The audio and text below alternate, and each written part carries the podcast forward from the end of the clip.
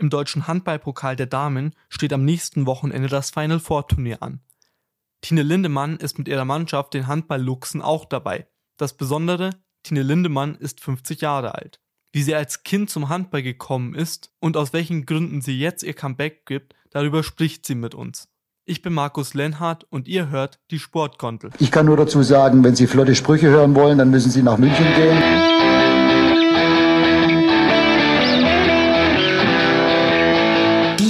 Sportgondel.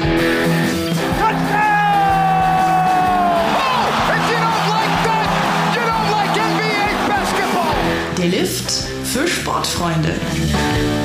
Fort der da oben, wie die gesenkte Sau, muss ich so sagen.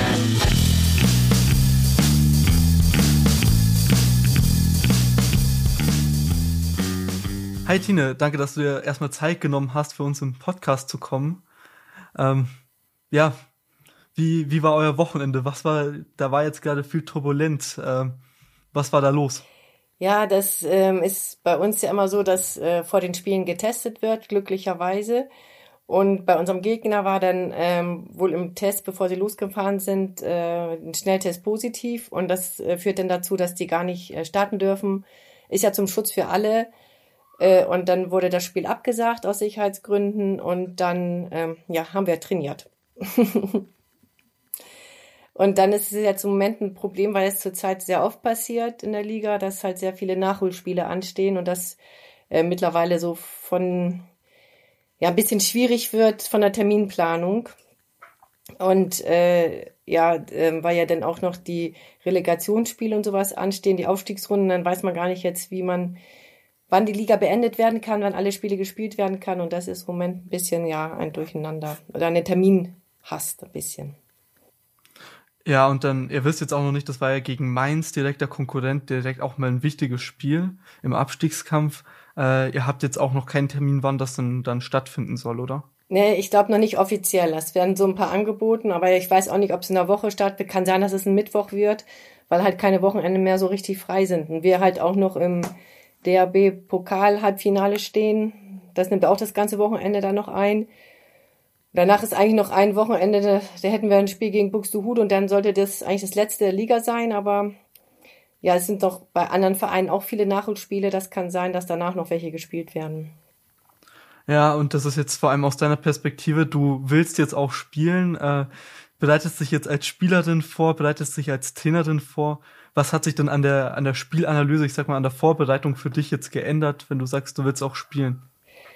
Ja, zurzeit nicht so viel. Also man muss ja sagen, es, es ist ja nur als Backup geplant und man geht halt rein. Aber es hat sich so in, insofern doch was geändert, weil ich unheimlich viel Spaß habe wieder und auch ähm, eigentlich wieder gerne selber trainiere. Ich weiß es nicht, ähm, das hat war irgendwie ganz, ganz lustig, als ich dann die Entscheidung getroffen hatte, als man mich angesprochen hat, nachdem unsere Nummer eins, Mareike Vogel, sich verletzt hatte hatten wir dann halt nur noch zwei junge Spielerinnen, ähm, die äh, zum ersten im, zum ersten Mal in der ersten Liga spielen.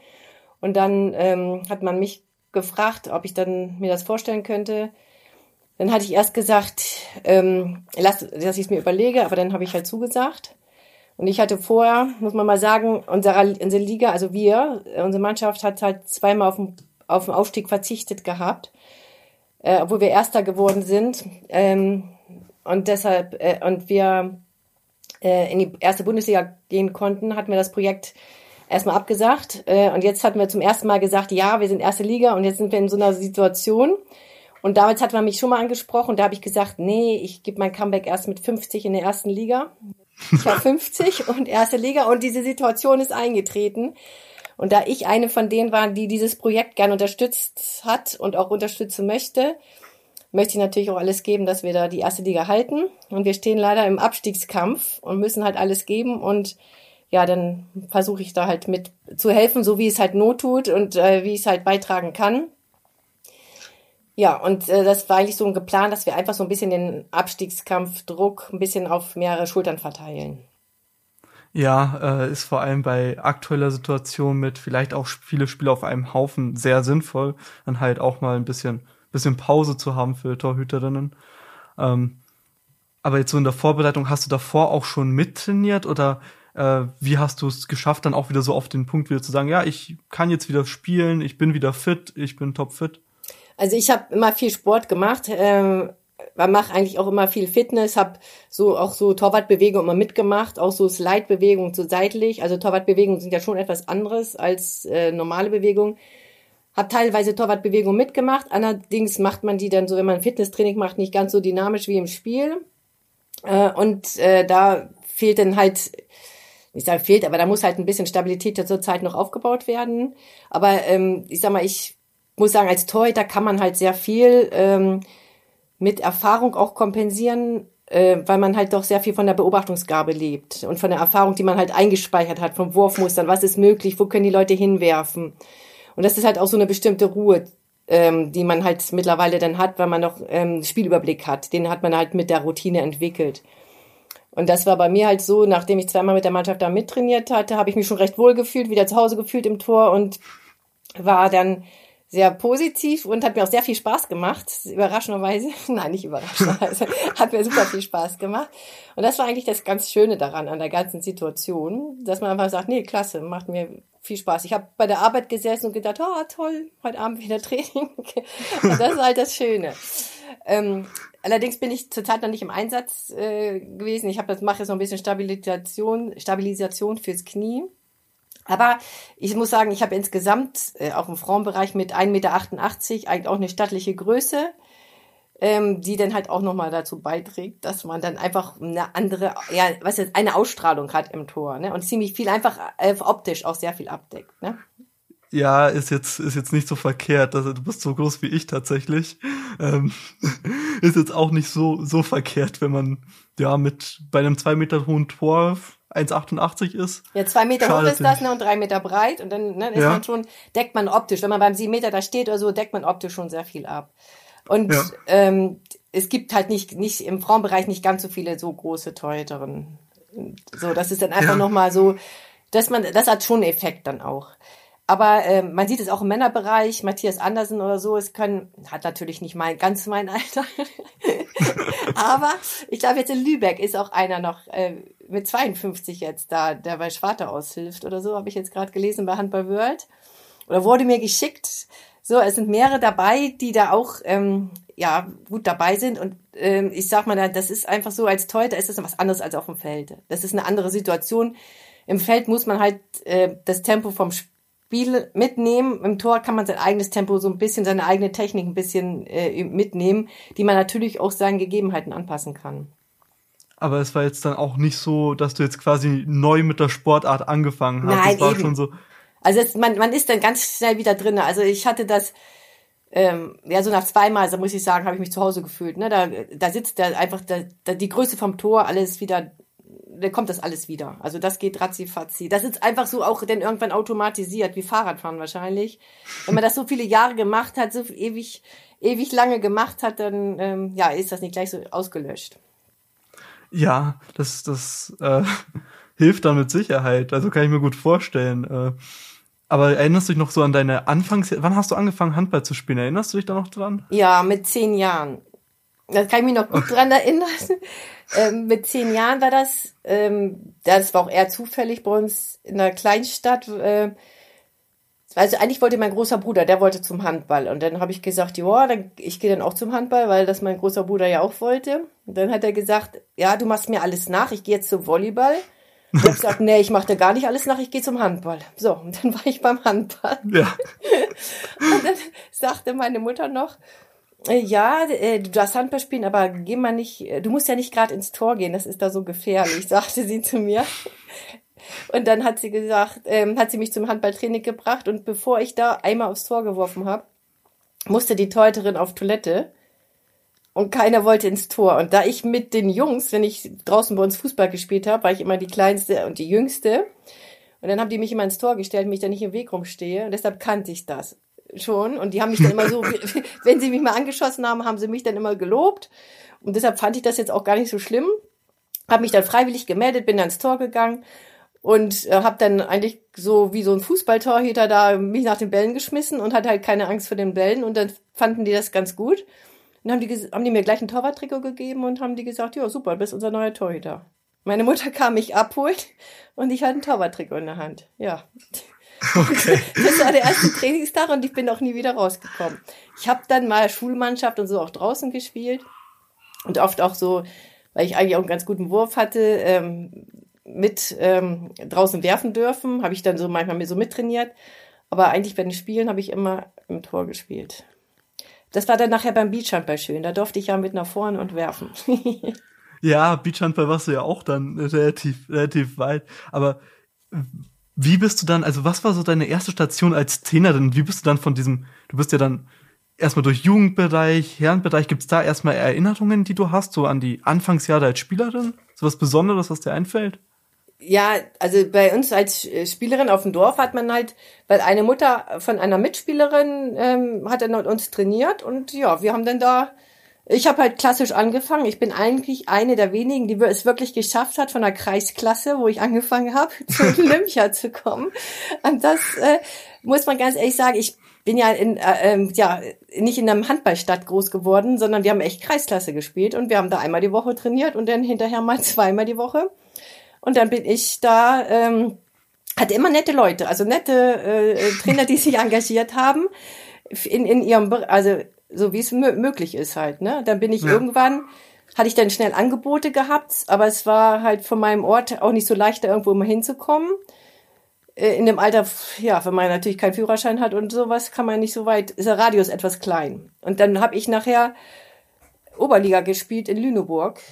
Und da musste ich schon mit dem Zug anderthalb Stunden hinfahren. Eine Fahrt. Und dann war ich erst am Bahnhof und noch nicht in der Halle. Und dann wieder zurück. Und da war es zum Beispiel ganz nett, dass ich, weil ich keinen Führerschein hatte und äh, das Training teilweise so spät war, dann als ich nachher bei den Damen ausgeholfen habe, äh, dass da kein Zug mehr fuhr, hat mich die Mannschaft doch tatsächlich so reihum, aber zwei, drei Leute besonders viel, äh, immer noch abends nach Hause gefahren mit dem Auto und dann wieder zurück. Damit ich da Okay. spielen konnte. Also Es war super nett Ja. mein erster Torwarttrainer, der, oder ja, der, der so spezielles Torwarttraining mit mir gemacht hat, der hat mir immer äh, Schokoküsse versprochen, wenn ich sieben Meter gehalten habe. Und das, Hat- ja, das fand ich immer hat- richtig toll und das hat geholfen. Das wollte ich gerade fragen. Das fand der Haupttrainer gar nicht toll, aber wir haben es immer heimlich trotzdem gemacht. Wenn es dazu führt, dass du mehr sieben Meter hältst. Das war die beste Trainingsmethode, Belohnungssystem. Und, und war Olympia dann so für dich bei den Olympischen Spielen so eine ja, ganz besondere Erfahrung? Wie war das da so? Ich bin ja dann von der Oberliga, habe ich dann äh, nachher Angebote gehabt von der, von der ersten Liga und bin dann na, nachher nach Bremen, ja, Tuswalle Bremen. Und das war erstmal eine große Umstellung, weil ich ja dann in der Oberliga zweimal die Woche trainiert habe und da dann zweimal am Tag. Das war erst einmal so richtig eine riesen Umstellung. Und da muss man ja sagen, dass ich da, es war so zur Zeit zur Grenzöffnung, ne? Das war ja in den 90, 90 war das ja. äh, Ja, ja, da war, da war ich noch nicht auf der Welt. Genau, ähm, da, da war das halt so, dass äh, das unheimlich äh, stark war. Da wurden ja die beiden Ost- und Westliga zusammengeführt. Und dann waren halt äh, sehr viele Spielerinnen aus Ungarn, aus Polen, aus Russland und sowas auch in der Liga. Und, und äh, da wurde dann halt dieses Ausländerklausel wurde da aufgehoben. Und dann war das tatsächlich so, dass ähm, ich da als Oberligaspielerin zwischen den ganzen Spielerinnen war äh, und die meisten wirklich seit dem 13. Lebensjahr im Handballinternat verbracht haben oder viele von denen, mit denen ich zusammengespielt habe. Und ich kam halt aus der Oberliga mit zweimal Training die Woche. Aber konntest du. Das war halt, ich sag, ich muss sagen, ich bin ein athletischer Typ, habe auch Leichtathletik nebenbei gemacht, aber ich habe halt nicht dieses klassische Handball gemacht. Ich hatte noch nie einen Kraftraum von innen gesehen, als ich da war. Und die anderen natürlich waren ganz anders trainiert, aber ich konnte das recht zügig ähm, ja angleichen, darf ich das mal so nennen. Und habe das konnte das auch recht gut aufholen dann. Also in der, in der Anfangsphase war ich absolut übertrainiert äh, weil die Trainer, die dann auch, viele kamen ja auch aus dem Osten, am Ostsystem, und die waren dann so sowas wie mich auch nicht gewohnt, glaube ich, weil ich ein krasser Unterschied war ja auch zu dem System, was die kannten. Ja, äh, das ist dann. Nee, erzähl. Ja, und ich habe das immer so nebenbei begleitet, weil ich Sport und Bio studiert habe, nebenbei. Und da habe ich auch immer so geguckt, was jetzt hier so vom Training, habe dann immer probiert, das so ein bisschen nachzuverfolgen. Was trainiert man hier, warum? Manchmal ist es gelungen, manchmal war es dann weniger sinnvoll, fand ich. Und ähm, ja, ich sag mal, die Trainingsmethoden aus Skandinavien haben mir nachher auch viel besser gefallen als die, die ich dann teilweise vorher gesehen hatte. Auch das Coaching die, von Trainern. okay, ja, das ist, das, da gibt's auch ganz unterschiedliche Kulturen, wie, ja. wie Handball gespielt wird, auf jeden Fall. Äh, würdest du jetzt sagen, mit deiner Erfahrung jetzt so, wie lange du schon Handball verfolgst, dass sich Handball grundsätzlich angepasst und auch verändert hat? Puh. Ja, es, ich meine, durch Regeländerungen verändert sich ja schon was. Ne? Also damals war immer irgendwann schnelle Mitte eingeführt oder jetzt, dass man halt den Torhüter rausnehmen kann und einen siebten Feldspieler bringen kann. Das führt dazu, dass manche Mannschaften einfach häufiger mal sieben gegen sechs spielen. Das verändert das Spiel schon. Also das muss man sagen. Es ist auch schon ja athletisch technischer geworden denke ich schon, die Leistungsdichte ist halt da. Trotzdem ist das grundsätzlich ist halt doch, doch also sag mal, vielleicht kulturabhängig auch. Ne? Wenn jetzt Skandinavien, da werden einfach mehr, also jetzt, ich sag mal jetzt im Frauenbereich, werden mehr also Laufwürfe, Unterhandwürfe und sowas geworfen. In Deutschland ist es immer noch so klassisch 1, 2, 3 Sprungwurf mehr. So, also die Spielsysteme sind noch ein bisschen anders äh, skandinavisch ist dann oft dann so, dass sie vielleicht gleich teilweise die gleichen Spielsysteme spielen oder die Auftakte, aber das halt einfach torgefährlicher spielen, weil die mehr Wurfvarianten haben. Das finde ich halt schon, dass es noch auffällig ist. Also das geht dann aber auch, merkst du dann auch bei Nationalmannschaften, dass jetzt eine, eine schwedische Nationalmannschaft zum Beispiel anders spielt oder ja, ja. Äh, andere Varianten hat. Norwegen, also die spielen teilweise die gleichen Varianten, nur die spielen diese einfach torgefährlich, ne? Also die spielen diese dann mit einem direkten Zug zum Tor und auch jeder, ne, da ist da halt jeder, der werfen möchte und nicht alle warten, dass Rückraum links mal wirft. So, so also, nein, also das ist jetzt so ein bisschen übertrieben aufge, aus, ausgedrückt. So, aber das ist so, in Deutschland hatte man so ganz oft so diese ähm, ja, Schussvarianten halt auf die beiden Rückraumspiele ausgelegt. Und Skandinavien dann da doch mit Varianten oder mit ja, ich sag mal, andere Spiele auch, die dann halt Druck über Außen machen oder wo Rückraum Mitte dann auch wirklich gut äh, torgefährlich ist, ne, weil die einen guten Schlagwurf haben oder sowas. Da äh, nutzen die Leute die auch mal aus einem Schritt und nehmen brauchen nicht so viel Platz, um eine Torsituation. Ich sag mal, das kann man am besten beschreiben. Sie brauchen vielleicht weniger Platz, um eine torgefährliche Situation zu, äh, zu er erreichen. Ne? Und nutzen die dann ja. vielleicht doch einfach frecher. Deutschland ist vielleicht da, versucht da disziplinierter zu spielen jetzt. Also ich sag mal, beim Trau äh, Frauenbereich jetzt so ein bisschen, ne? Ja. Und du bist dann nach dem, bist halt nach Dänemark auch gegangen, hast dort in, eben in Skandinavien auch gespielt. Norwegen war ich, genau. Äh, Norwegen und Dänemark, genau, stimmt. Beide Länder sogar. Äh, Habe ich, hab ich auch gelesen. Äh, und äh, wie bist du dann von 2009 war ja dann dein Karriereende, wie hast du dann den, den Wechsel quasi zur Torwarttrainerin, was du jetzt eigentlich also ich habe eigentlich immer schon ähm, im Bereich was gemacht. Wir haben auch in, in Dänemark oder auch in Norwegen, wir haben auch immer im Jugendbereich mal aktiv und hat schon ähm, teilweise da äh, äh, äh Jugendmannschaften oder auch so die Handball Handballschule heißen die mal, wo man als Prominenter hingekommen ist und Handballschule also als Motivation dann mit dem mal äh, Unterricht gemacht hat äh, oder Handballtraining gemacht hat. Ja, das gibt's ja mittlerweile. Genau, das, das war da halt auch immer gang und gäbe. Und da war das halt so, dass ähm, das auch ein krasser Unterschied war. Wenn man in Skandinavien in die Halle reinkommt, stehen da 60 Kinder, jeder hat einen Ball und denken, jetzt geht's los und jeder möchte aktiv sein. In Deutschland stand, kommt mal rein in die Halle, dann stehen da ganz Le Leute brav in der Reihe, die Bälle sind alle im Kasten und dann wartet jeder schön, bis er dran ist. So, ne? also so, so war das jetzt so ein bisschen vom Unterschied. So. Also das, ne, das ist so, in Skandinavien will jeder was machen und dann sind die auch ganz interessiert an technischen Herausforderungen, irgendwelche Trickwürfe zu machen oder sowas, ne, und auch die zu üben, weil die halt auch die Vorbilder in dem Bereich hatten halt, ne, die witzige Sachen gemacht haben. In Deutschland hat dann wirklich vielleicht mehr, also es ist jetzt mittlerweile auch schon aufgeweichter, aber es war damals echt krass so, so, ne, und da hat man in Deutschland auch noch nicht so viele Trickwürfe gesehen, aber jetzt mittlerweile kommt das ja auch. Aber ich ja. habe halt immer, ich sag mal, ich habe ich hab ja Sport und Bio studiert, ich habe eine Personal Trainer Ausbildung, ich habe eine Brain Fit Trainer Ausbildung, Fitness Lizenzen, ich habe immer Sportbereich gemacht und in dem Bereich halt schon immer was nebenbei gemacht auch und dann habe ich halt passe äh, arbeite ich ja in Lüneburg als Logopädin und passte das ganz gut.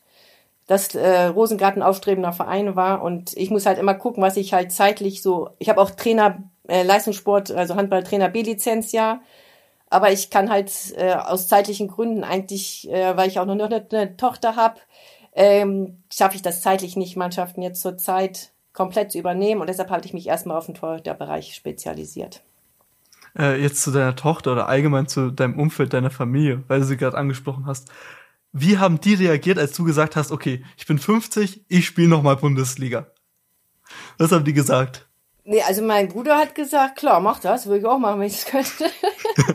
also eigentlich, eigentlich alle, die mich kennen, auch im Umfeld von Trainerbereich oder vom Handball, die mich kennen, haben gesagt, ja, klar, dass ich das mache. So aus dem Feld, die Umfeld, die mich weniger kannten, war es ganz lustig, war aber ganz, ganz viel auf, ähm, weil sie so ganz viel ähm, tolle ähm, ja, Reaktionen auch auf Zeitungsartikel dann. Ich weiß jetzt nicht, vielleicht auch jetzt durch Corona, dass die einfach gesagt haben, nee, toll, da ist jemand, der macht einfach was. Der macht das einfach so. Ne? Also da waren ganz viele, die das als toll empfunden haben. Ja, ist ja auch nicht, äh, nicht, sage ich mal, alltäglich, dass man mit 50 sagt, ich spiele noch mal Bundesliga. Das ist ja jetzt auch nichts. Äh, ich, ich kenne Leute, die haben mit 50 gesagt, sie hören im Amateurbereich auf, nicht sie fangen noch mal hier erste Liga an. Ich sag mal so, äh, es ist glaube ich auch so vom Kopf. Ne? Das ist vielleicht das, was bei vielen jetzt dadurch durch diese krasse Situation. Äh, also manche sind mit 50 sehr gesetzt und denken, ja, man wartet dann auf die Rente oder so. Und manche, manche haben ein aktiveres Leben. Und ich glaube, wenn man so ganz, ganz stark im Sport verhaftet ist, hat man einfach insgesamt ein aktiveres Leben und ist man von der Denke auch, ja, ich sage mal, dadurch, dass wir jetzt, ähm, also jetzt im Frauenhandball ja auch viel so Beruf und äh, sowas alles immer kombinieren mussten, mussten wir immer sehr viel flexibel sein eigentlich, ne? Wie kriegt man ein Studium und sowas alles mit Nationalmannschaft, alles unter den Hut und so.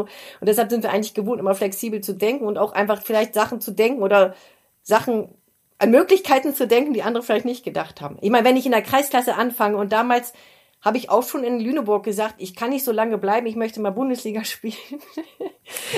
und es hat auch geklappt. So, wenn man das auch gedacht hat, und ich war mir da auch sicher, ich hatte keine Ahnung, wie ich das schaffen soll, weil ich auch gar keine Ahnung hatte, wie man in eine Nationalmannschaft reinkommt. Aus meinem, aus meiner Familie hat keiner Leistungssport betrieben, sind alle sportlich, aber keiner hat Leistungssport betrieben.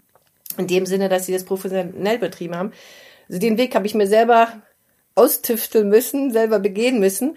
Aber ich habe es innerlich gewollt und habe es auch gewusst, dass ich das schaffe. Und äh, wie, was motiviert dich jetzt heute noch am Handball? Gibt es unterschiedliche Motivationen, die du jetzt als Spielerin und als Trainerin hast? Was, oder was hat dich auch dann in deinen Anfangsjahren immer wieder so motiviert? Ich mache weiter, ich will noch einen Schritt höher spielen, ich möchte vielleicht auch mal ins Ausland. Ich möchte, ja, so hochklassig wie möglich spielen. Nee, man möchte da spielen, wo es Spaß macht. Das ist ja, das macht eigentlich, nein, ich weiß es nicht. Also, dass man, das ist dann gewachsen mit dem Ausland. Die Perspektive hatte ich als Kind noch gar nicht so gesehen dann, ne? Aber wenn man dann nachher Angebote hat vom Ausland, dann denkt man, oh ja, schön, auch eine Möglichkeit. Ne? Dann eröffnet sich wieder eine andere Welt. Man kennt schon ein paar Sachen, man lernt wieder Sachen dazu, so, ne? Man hat Sprachen dazu gelernt. Also da eröffnen sich neue Welten und das ist, ja, weil ich eine neugierige Person bin vielleicht. Äh, ja, weil ich, weil mir Sport einfach Spaß macht. Also auch so, ich sag mal, im Sport ist einfach das Allerbeste, glaube ich, dass man da was hat, wo es erlaubt ist, Emotionen auszuleben. Und das ist äh, ein Privileg, finde ich, äh, was vielleicht jetzt auch vielen fehlt. So, jetzt in, besonders in der Zeit von Corona. Dieses Privileg, auf etwas hinzuarbeiten, ein Ziel zu haben und Emotionen ausleben zu dürfen. Das ist, glaube ich, das, was für die innere Balance super wichtig ist. Und was man in keinem Bürojob hat, sondern halt im Sport. Ne? Da darf man wirklich, es ist ein super tolles Gefühl, wenn man ein Ziel hat und entweder man schafft es oder nicht. Es ist vielleicht eine Enttäuschung, aber man äh, lernt mit dieser Enttäuschung umzugehen und versucht sich anzupassen, was kann man nächstes Mal besser machen? Und man sucht den Neustart dann, ne? Man probiert dann das nächste Mal besser zu machen. Und die Chance hat man ja im Sport recht gut.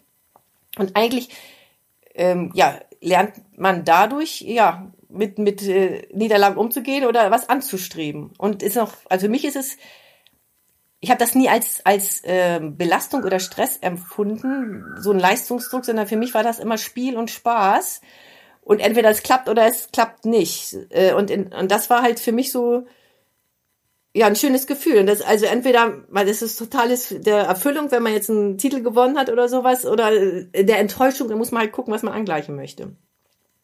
Und das hat, ich sag mal, auch jetzt, damals, als ich den Durchbruch hatte, ich sag mal, ich war ja bei, bei Walle Bremen am Anfang ja auch ganz lange äh, Torhüter Nummer drei, musste mich halt durchbeißen. Die anderen waren Nationalspielerin, ich nicht ich kam halt aus der Oberliga, habe zweimal trainiert und äh, das ja. war auch ein langer Weg. So, aber da, da war ich auch überzeugt, dass ich das schaffen kann. Habe ich gedacht, no, ich bin groß, ich bin sportlich, ich will das, ich schaffe das.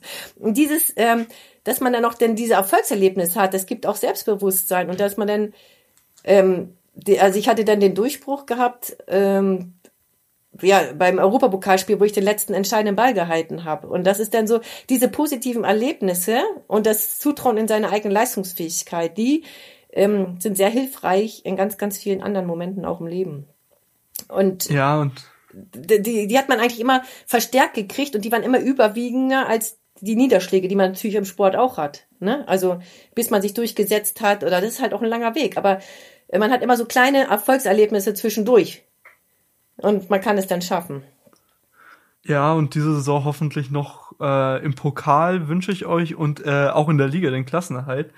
Ähm, ja, und, hoffen wir auch. Und jetzt, ja, es ist ja alles, alles möglich. Ja, ich sag mal, diese, und dieses, diese, das alles möglich ist, das ist im Sport halt auch so schön.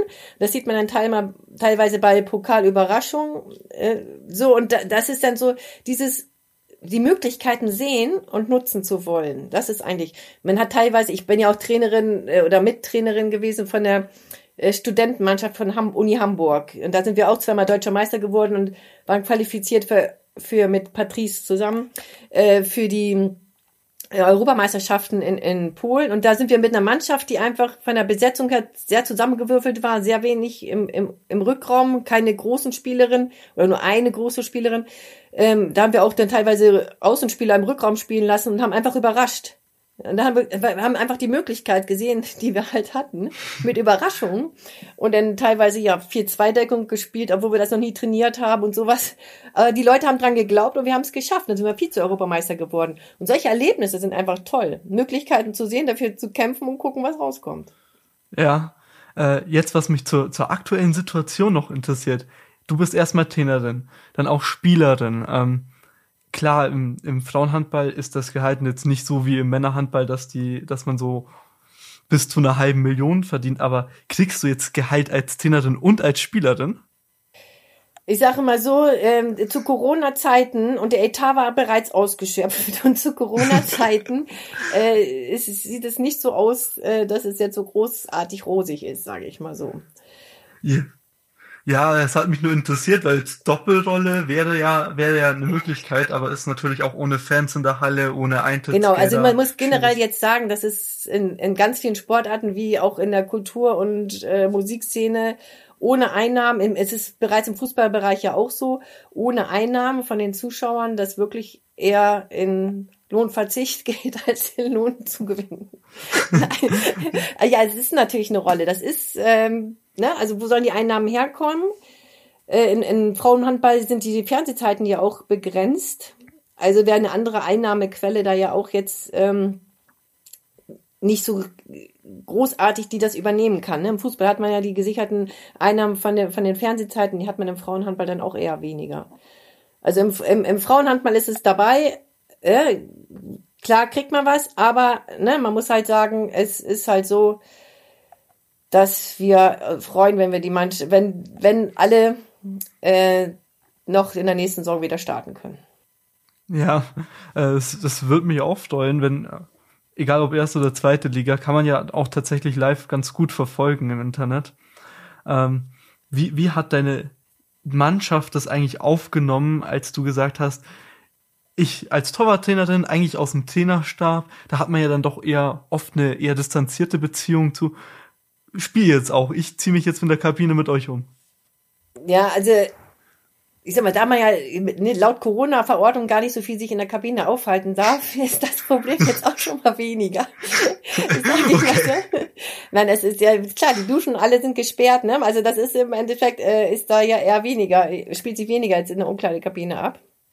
Äh, als äh, vielleicht im, im normalen Umfeld, also im normalen Bereich. Aber es ist so, ähm, ja, wir haben von Anfang an gesagt, es ist wirklich eine, eine Backup-Rolle halt. Es soll nur unterstützend sein äh, und äh, die Leute, also wir sind das eigentlich gewohnt, äh, flexibel zu agieren, weil wir mehrere Verletzungen hatten insgesamt und und mehrere Ausnahmesituationen und wir haben es bis jetzt immer äh, geschafft, das eigentlich so mit äh, unkonventionellen Nach Maßnahmen jetzt so uns ganz gut zu, zu präsentieren. Und äh, ja, in dem Bereich war das auch wieder so, dass es okay, also gut angenommen war und die Leute also damit jetzt gut umgehen konnten. Also die Überraschend war wahrscheinlich die Presse, die Presse, das Überraschendste war die Presseaufmerksamkeit ähm, yeah. für die Mannschaft. Ja, jetzt kommen wir noch aus München dazu, sogar noch am anderen Ende von Deutschland. Genau, auf einmal. Das war auf einmal, äh, komm, macht sie mit, ist die ganze Presse da, so nach dem Motto. So, das war, glaube ich, das Überraschendste am Ganzen. Ja, ja, glaube ich, aber es hat sich dann auch in der Beziehung jetzt zu den anderen TorhüterInnen, die du jetzt auch trainierst, nicht verändert, nicht großartig. Nein, es, ähm, das, wir haben, ich habe mit den Einzelnen auch vorgesprochen, wir haben das gesagt, wie das halt ist ähm, ja, wir, ich sag mal, wir sind als, als Teuter so und so immer, haben wir quasi ja immer ein bisschen eine extra Rolle und haben das halt, äh, geben da auch, ich sag mal, ich habe eine andere Rolle als jetzt der, als Torwarttrainer auch zu den Teutern, als äh, jetzt der, der, der Haupttrainer zur Gesamtmannschaft. Und die Beziehung ist halt auch wirklich so eine, auf einer Coaching-Ebene, da, dass man versucht, wirklich ähm, konstruktive, äh, äh, Leist, also leistungsfördernde Maßnahmen dazu äh, äh, anzubieten. Und ähm, auf, der, auf der Ebene sind wir weiterhin und wir unterstützen uns da immer gut. Und im zeitlichen Aufwand, ich meine, du schaffst es gleichzeitig als Trainerin tätig zu sein und, und auch selber zu trainieren, um fit zu sein, um, ja, ich sag mal dann auf den Punkt, nachdem, wenn du wieder fit bist, dann endlich und spielen darfst, ähm, dass du dann Geht es zeitlich mit dem Zeitaufwand? Also sag mal, das ist, weil, weil halt alle mithelfen, muss ich sagen. Auch unser der der Co-Trainer zum Beispiel, der springt dann manchmal ein. Also so, wir machen das, sprechen das sehr gut ab. Die lassen eigentlich ziemlich gut freie Hand, dass wir das irgendwie ähm, äh, koordinieren, also irgendwie koordinieren, dass wir es hinkriegen. Dass da also Beruf, äh, also ähm, Handballtraining und halt, also Torwarttraining für die Teuter und halt auch so eigenes Training da irgendwie zu schaffen ist. Ja, und ganz toll, meine Tochter, die findet das auch toll und sonst könnte man das auch gar nicht machen. Wenn, ja, also Familie muss halt auch mit, mit dahinter stehen und einspringen. Ne? So, ja, klar. Sonst wäre das halt auch schwierig. Wenn, wenn die da, wenn die das doof finden würden, hätte ich es auch nicht gemacht. Aber die wissen, dass mir das viel bedeutet und meine Tochter findet das eher cool. und dann, ja, finde ich das halt auch toll. Sonst, und, ich äh, sonst hätte ich es auch nicht gemacht, muss ich ganz ehrlich sagen du bist ja auch Torwarttrainerin bei der Beachhandball-Nationalmannschaft. Die trainierst du ja auch. Würdest du da auch einspringen, wenn Not am Mann ist, wenn jetzt gerade im Turnier läuft? Oh, weia. Da ist eine Bitte. Na, ich sag mal, ähm, ich weiß gar nicht, ob, ne, ob das möglich wäre, wenn ein Turnier läuft, äh, ob man da als Spielerin gemeldet sein muss, ob man sie noch ummelden könnte. Das wüsste ich jetzt gar nicht, ob das jetzt rein formal technisch jetzt äh, möglich wäre. Aber jetzt so prinzipiell, also prinzipiell, wenn äh, kann ja auch sein, dass äh, vor dem Turnier fallen ich glaub, man hätte die Möglichkeit, man hätte die Möglichkeit, andere nachzuladen. Na, ich weiß es nicht. Nein, die Frage hat sich jetzt bis jetzt noch nicht gestellt und ja, die Antwort würde ich dann finden, wenn die die Frage stellt. Aber kein prinzipielles Nein. Also die, die Torhüterinnen im Beachhandball müssen sich auch in Acht nehmen. Die müssen, nein, gar nicht. Die sollen alle fit bleiben. die sollen alle fit bleiben. Nein. Okay, aber im Beachhandball, da, wie trainiert man da als Torhüter denn jetzt anders? Also, was sind der Unterschiede zwischen Torwarttraining im Beachhandball und Torwarttraining in der Halle? Es ist ein bisschen anders. Einmal, ähm, weil man wirklich im Sand trainiert. Einmal ist man barfuß, dann ist man im Sand. Der Hallenboden ist glatt, die, der Sand nicht so. Also da kommen die, die Aufsetzer zum Beispiel anders. Man kommt nicht so gut äh, aus dem Sand raus zum Springen zum Beispiel muss mehr mit der Beinarbeit machen. Ähm, die, die Werfer kommen ein bisschen anders, weil es eigentlich da nicht die klassische Außenposition gibt, sondern die, das Feld ja auch etwas anders aussieht. Dann ähm, gibt ja eigentlich die Sache, dass die Spielerinnen noch eine Pirouette drehen dürfen. Das verändert natürlich äh, so ein bisschen das Timing auch. Ne? Also dass man noch mal ein bisschen besser beobachten muss, wann äh, ist der, ist der Abwurf äh, zu erwarten. Und das ist halt nochmal ganz, ganz stark auf die Beobachtungsgabe. Ne? Das ist so, im, im Torhüter-Bereich ist ganz viel eine, ähm, eine Frage des Timings. Ich kann die richtige Abwehrreaktion machen, weil ich kann zum Hampelmann rausspringen, wenn ich das in einem falschen Moment mache und der Spieler verzögert den Wurf, springt höher als ich, dann bin ich in einer, also in einer Abwärtsbewegung und der kann über mich rüberwerfen. Und das ist einfach dieses Anpassen, ne? Dieses Timing finden und anpassen. Und dann äh, kriegt man im Beachhandball eigentlich mehr freie Würfe weil die Leute natürlich probieren, diese zwei Zweierwürfe zu machen. Und das ist dann ab und zu mal so, dass die den Shooter nehmen und der aus dem Rückraum wirft, aber oft wird man dann wirklich doch über Kreis oder halt an eine, eine also Nahdistanzzone die Würfe bekommen. Das ist also natürlich ein großer Unterschied. Deshalb äh, ja ist die Quote äh, ja es ist also vom vom Kopf her auch ein Unterschied, ne? Äh, wie man halt da halten muss und wie wie erfolgreich man da sein kann. Das ist also taktisch anders. Und durch dieses Shootout, was natürlich, wenn, wenn die äh, Halbzeiten unentschieden ausgegangen sind, kommt es ja dieses Shootout. Das ist natürlich auch mal eine ganz interessante Variante, wo der Torhüter nochmal richtig im Blickpunkt steht und er mittlerweile da ja auch die, die, die Pässe abfangen kann. Also da hast du also ja. nochmal eine andere, also ja, nochmal eine andere Funktion und das muss man halt auch nochmal anders trainieren.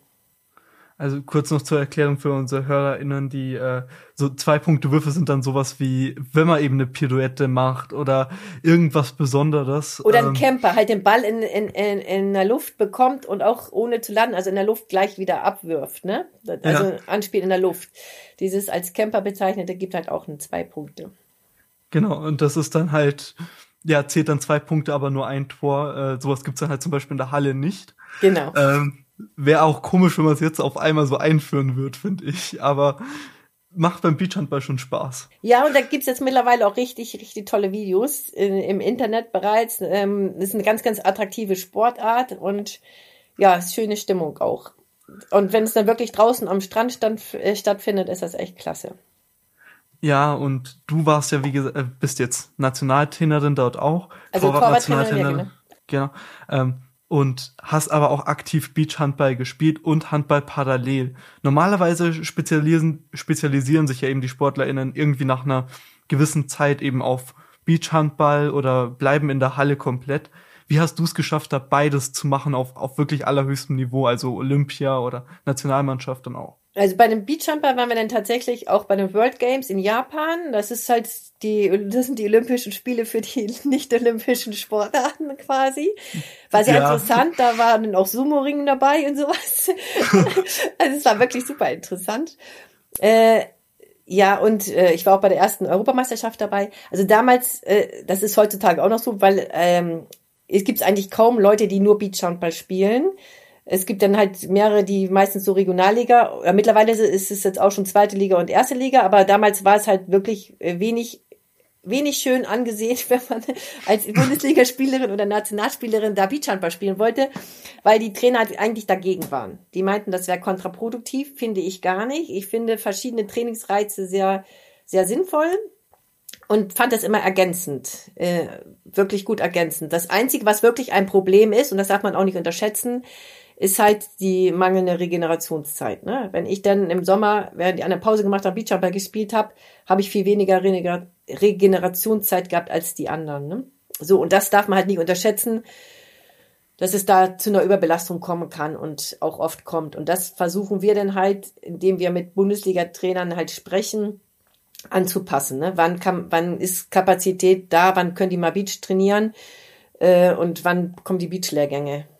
Hin. Also das ist im Moment ist das so, Beach Handball ist äh, gibt ja keine Liga in dem Sinne. Es gibt halt so eine GBO, also eine so, so, eine Turnierserie, aber keine komplette Liga. Und diese Turnierserie ist halt auch nicht so finanziert, dass sie jetzt also noch nicht wie beim beim, beim Beachvolleyball, sondern ist im Aufbau. Also sind die meisten Spielerinnen auch wirklich äh, Hallenspielerinnen. Es ist allerdings so, durch die Pirouetten und auch durch das technisch Anspruchsvolle, auch aus dem Sand herausspringen, ist halt Training im Sand nötig. Und das versucht man halt dann ein bisschen auszugleichen. Das wäre dann über Stützpunkttraining. Also man hat so ein paar äh, Nationalmannschaftslehrgänge, aber die Tage sind halt auch begrenzt, ähm, auch jetzt durch Corona, aber auch finanziell, äh, was halt finanzie an finanziellen Mitteln zur Verfügung steht. Deshalb versucht man das über Beachhandball-Stützpunkte äh, zu organisieren. Und da haben wir, habe ich jetzt auch ein nach äh, Buchholz Rosengarten geholt gehabt und habe dann da auch den Stützpunkt da trainiert mit den Spielerinnen, die aus dem Norden kommen, halt, äh, die zur Nationalmannschaft kommen. Haben jetzt auch mehrere das den Sprung ins Aufgebot zur Nationalmannschaft, zur Europameisterschaft geschafft. Ja, ist doch schön. Also wenn, wenn sich das dann auch auszahlt und der Norden auch mal der Schwerpunkt im Beachhandball, also sind ja mehr Spielerinnen aus dem Süden, sage ich jetzt mal. Dabei ist der Strand im Norden. ja, da sind wir auch alle entsetzt drüber. nein. nein, nein. Also es ist, hat sich wirklich so etabliert im, im, tatsächlich mehr im Süden. Aber man muss auch sagen, es gibt mittlerweile auch mehr Bundesligamannschaften im Süden, wo sich denn da Leute abgespaltet haben. Früher war tatsächlich auch sehr viel so Richtung Bremen, äh, und so waren auch wirklich viele Mannschaften hier oben. Ja, die sind jetzt mittlerweile nicht mehr so. Aber also die, die Spitzenmannschaften sind jetzt schon Mitteldeutschland und Süddeutschland, ein paar aus dem Norden, aber wir versuchen wieder ein Team im Norden zu etablieren hier. Ja, kann ja alles, kann ja alles gut kommen. Das ist ja, ist ja nicht äh, unrealistisch, weil im Norden ist ja auch jetzt nicht allzu wenig Handball. Nein, es ist auch, ich sag mal, die ist eigentlich sehr attraktiv und auch äh, an den, an den Stand, äh, Standorten am Strand halt mittlerweile sehr attraktiv. Also Cuxhaven hat ja auch dieses Stadion am Meer äh, mit dem festen Stadion halt und das ist halt auch wirklich nett, äh, wenn da äh, Zuschauer an der Promenade lang gegen Beachhandball gespielt wird. Also die machen das wirklich und richten das auch gerne aus, aber es war halt im letzten Jahr, ich glaube dies Jahr auch wirklich jetzt äh, Corona-bedingt nicht möglich. Und äh, wie hast du jetzt oder wie hast du das dann damals hinbekommen, dass du beides wirklich gleichzeitig mit dieser Belastung hingekriegt hast? Also wirklich auch nur mit Kompromissen, auch äh, von den Trainern her. Also die Trainer waren halt froh, dass man das gemacht hat äh, und man hatte so ein bisschen eine Sonderrolle, dass man halt nicht alle Sachen mitmachen konnte, später dazukommen durfte. Ja, teilweise bin ich aber wirklich von von Turnier äh, dann nachts nach Hause gefahren und dann nächsten Morgen zum Flughafen, um dann zur Hallennationalmannschaft zu fliegen oder so. Also es war schon war schon recht sportlich, muss ich sagen. Aber es ja, aber wenn, wenn du es hinbekommen hast, ich meine, dann World Games Beachhandball ist noch nicht olympisch, wird auch 2024 leider nicht olympisch, aber kann ja alles noch kommen. Ähm, ich sag mal, die Olympischen Spiele zur Zeit äh, äh, stecken ja selber so, dass sie nicht unbedingt aufstocken wollen, sondern eher mal äh, froh sind, wenn sie das große Event jetzt durch, äh, durchkriegen. Äh, und man muss gucken, wie das Corona-bedingt sich entwickelt, äh, auch generell, wie sich die Sommerolympischen Spiele entwickeln, ob man vielleicht einige Sportarten von der Sommerolympiade zur Winterolympiade rüberschiebt äh, und umgekehrt. Also da sind ja auch schon lange Diskussionen dabei, weil man die Winterolympiade einfach auch aufwerten möchte und die Sommerolympiade einfach entlasten möchte. Beachhandball sieht da langfristig weiter an die Chancen und wir hoffen drauf. kann alles noch kommen. Also es sind ja Hallensportarten, die äh, eh traditionell im Winter mehr stattfinden, wie Handball. Gut, da ist dann immer schwierig mit EM und WM, weil jedes Jahr ein großes Turnier ist. Aber ist ja prinzipiell auch nichts, nichts Unmögliches für solche Sportarten auch während der Winterolympiade stattzufinden. Also äh, natürlich ist es, wäre das für die Hallensportarten eine kleine Abwertung, weil die Sommerolympiade natürlich viel mehr Zuschauer hat, äh, andere Sponsoring erfährt und sowas.